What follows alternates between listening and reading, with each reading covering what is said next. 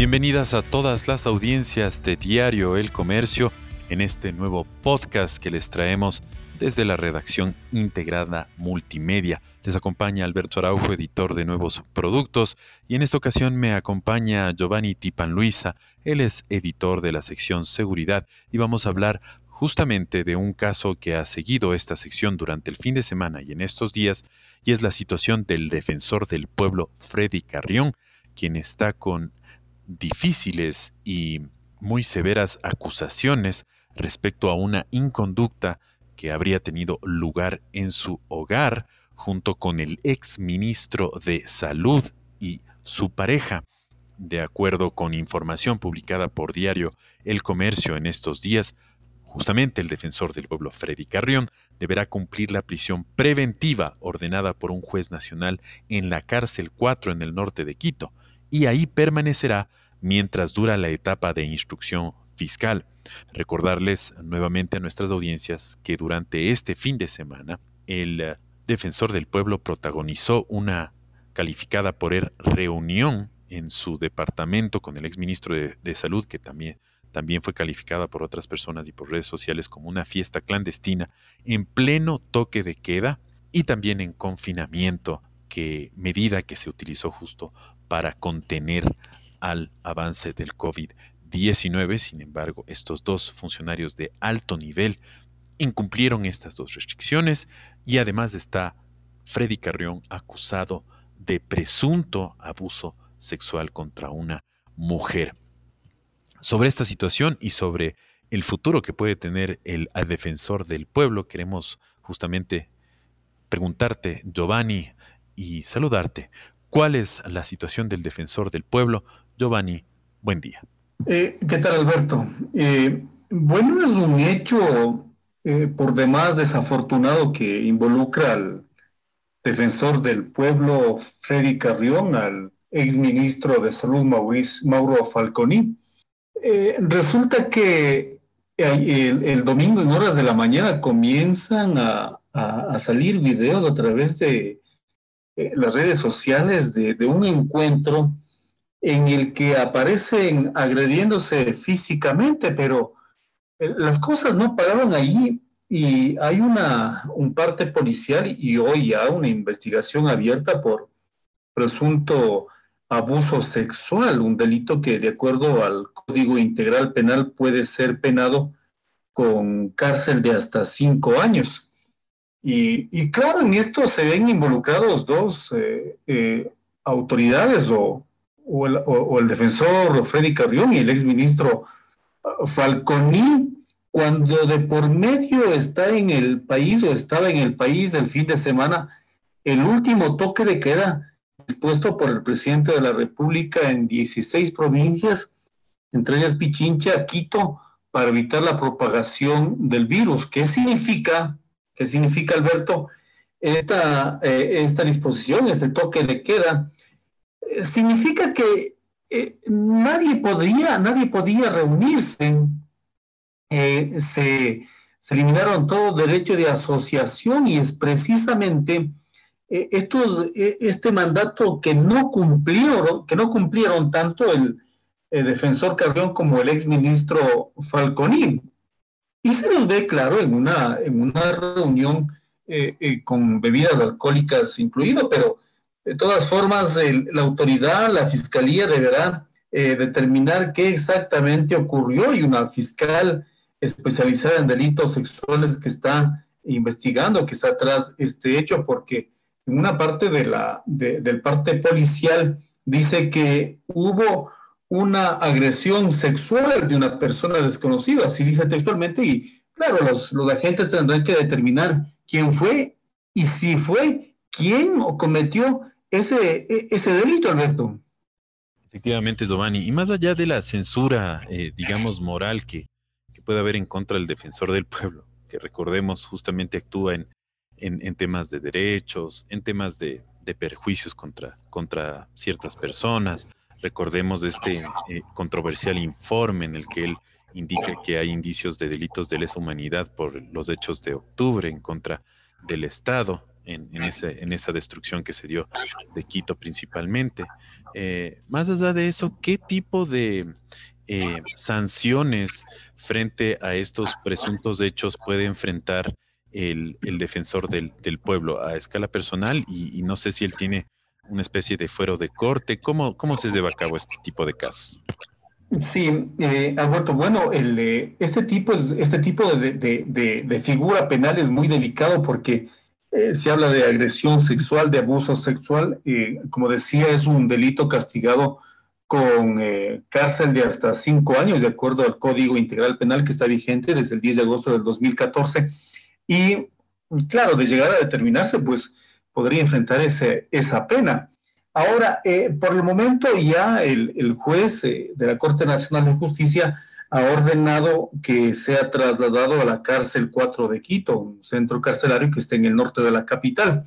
Eh, allá tendrá que ser llevado el defensor del pueblo porque en este momento se encuentra en una clínica privada donde fue trasladado para realizar un examen toxicológico para determinar exactamente había consumido. Él inicialmente dijo que estaba internado por una afección que había tenido, que también aseguró que no había incurrido en una, eh, en, una reunión clandestina, como se decía inicialmente en redes sociales, pero los videos eh, y todo lo que se ha publicado ahora llevaron a las autoridades de la Fiscalía a imputarle, a presentar cargos en contra de él y claro, el juez aceptó todos los cargos y hoy mismo ya está en curso una investigación y mientras esa investigación se, se lleve a cabo, eh, era pedido una, un, una, un tiempo para que pueda defenderse en libertad y no podrá regresar a, los, a su cargo como defensor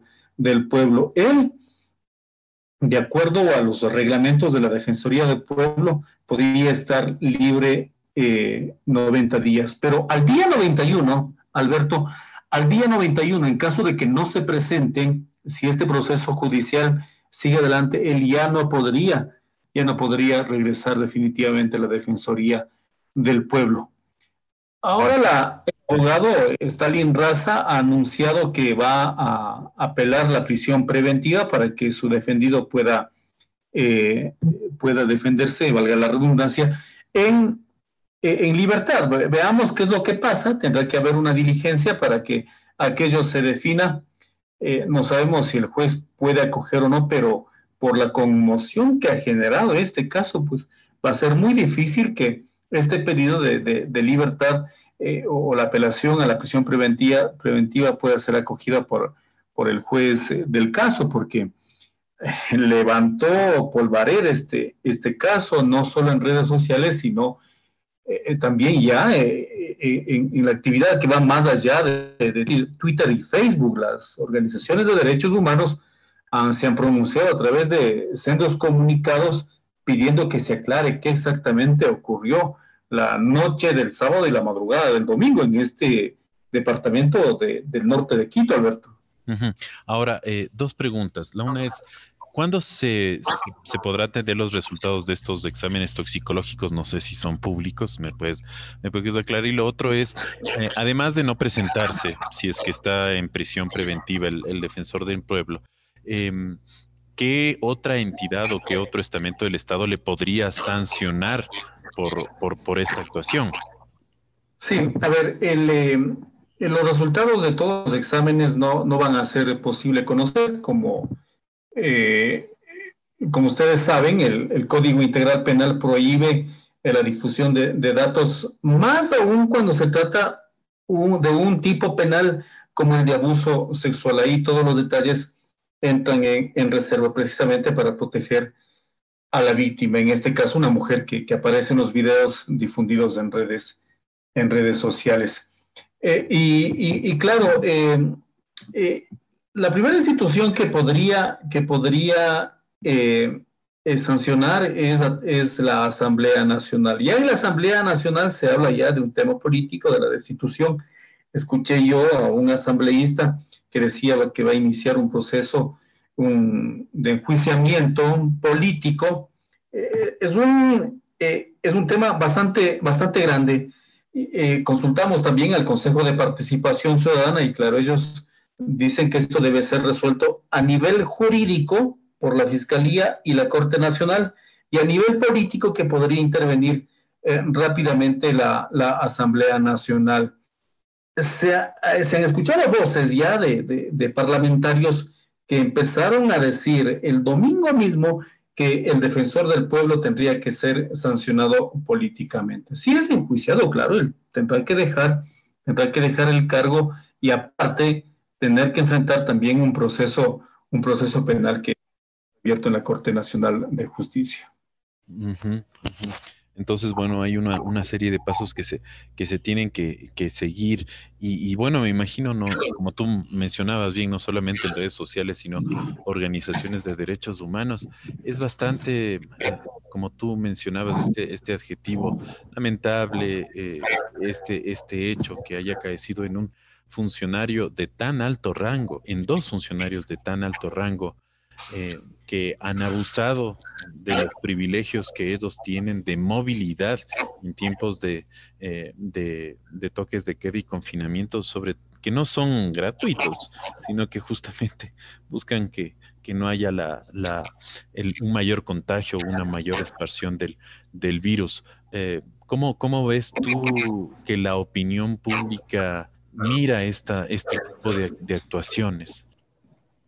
Sí, eh, se escandalizó, se escandalizó eh, por completo esto, la gente está inquieta porque de hecho es un e, es, es el defensor del pueblo el que eh, defiende los derechos, los derechos humanos y, y hoy conocer, conocer que ha sido procesado penalmente por abuso sexual, claro, hay, bastante malestar en los organismos de derechos humanos, en los organismos eh, feministas, y por lo que puede, puede confirmarse a nivel jurídico. Eh, una figura de tipo penal como el abuso sexual no es, eh, no es nada, una cosa que pueda pasar así por pasar.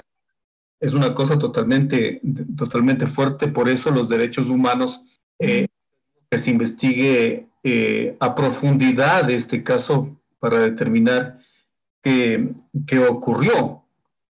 Eh, los, los, derechos humanos, tanto de Quito como de Guayaquil, han enviado ya oficios a la misma Defensoría eh, del Pueblo para que se diga cómo se va a actuar.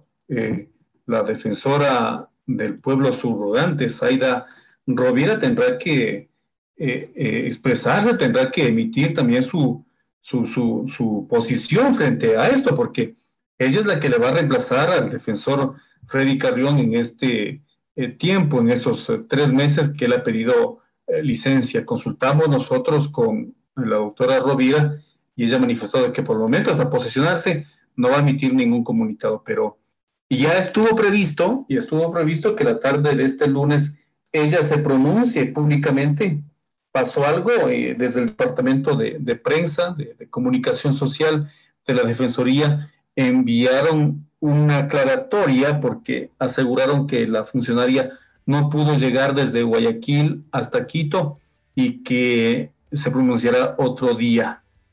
Ella tendrá que, tendrá que emitir un pronunciamiento, tendrá que decir qué, qué, qué pasos se, va, se van a dar al interior de la Defensoría del Pueblo. Ella estuvo trabajando desde el 2020 en Guayaquil porque se le delegó a esa ciudad en vista de, del fuerte impacto que tuvo el COVID y estuvo trabajando con los ciudadanos, pero eh, tendrá que venir a Quito, posesionarse como defensora subrogante y, y, explicar cuáles, cuáles van a ser los pasos que, van, que va a seguir la Defensoría del Pueblo. Listo, muchísimas gracias, estimado Giovanni. Muy claros los conceptos y nuevamente pues todo este, este derrotero que deberá eh, seguir el, defensor del el pueblo en respuesta a sus propias acciones. Agradecerte por acompañarnos, eh, Giovanni, y felicitarte por la cobertura tanto el fin de semana como de estos días de este caso, Giovanni. Perfecto, gracias Alberto, a las órdenes siempre.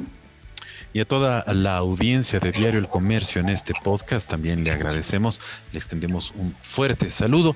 El día de mañana volveremos con más temas de coyuntura, el análisis de periodistas y de editores de nuestro rotativo. Muy buen día a todas las audiencias. Nos vemos mañana.